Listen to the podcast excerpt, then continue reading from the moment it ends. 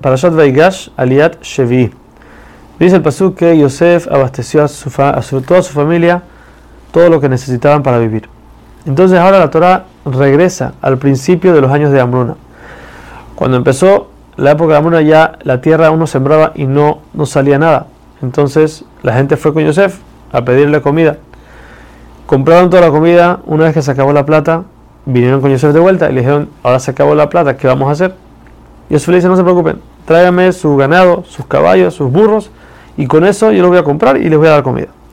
Eso fue lo que hicieron, trajeron todos sus animales y poco a poco se acabó también eso.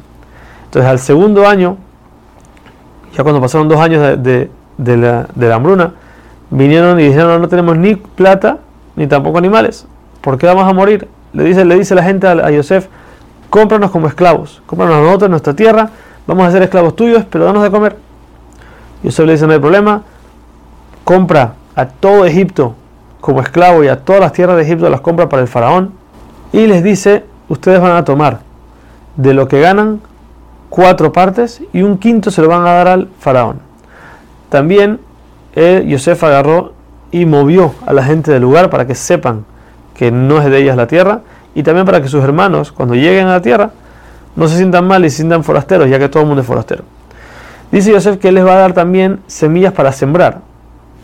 Ahora, según lo que dijimos, son siete años de hambruna donde uno siembra y no sale nada, entonces ¿para qué vas a sembrar?